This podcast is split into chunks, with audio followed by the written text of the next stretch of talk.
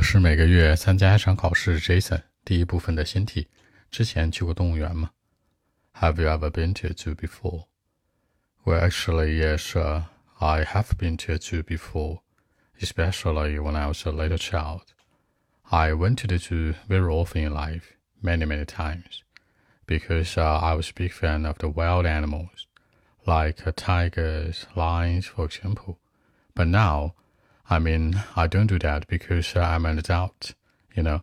I'm very busy, by the way. I have to do a lot of work every day. And uh, I will not go to zoo very often in life. So that's it. 那当然可以有三种说法，你可以说呢，Yes，这是最最最接地气的口语的语啊，是这样的，或者 Yes I have，正式一点，你可以说 Certainly，Of course 都行。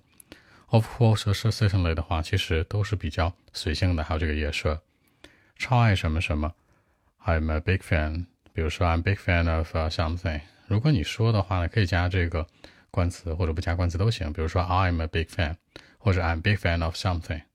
或者说呢，I'm the something lover。比如说，我是动物园的一个大粉丝，是吧？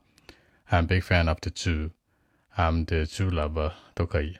顺便说一下，那 by the way，OK，我们再来一遍。 Well, actually, yeah, sure. I've been to the zoo before especially when I was a little child at the age of five or six.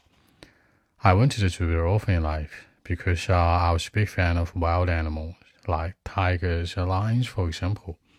But now I don't do that, you know, because I'm an adult. I have to do a lot of work, you know, I'm very busy, by the way. I, I won't go there very often in life. So that's it. 好，更多文本问题呢？微信 b 一七六九三九一零七。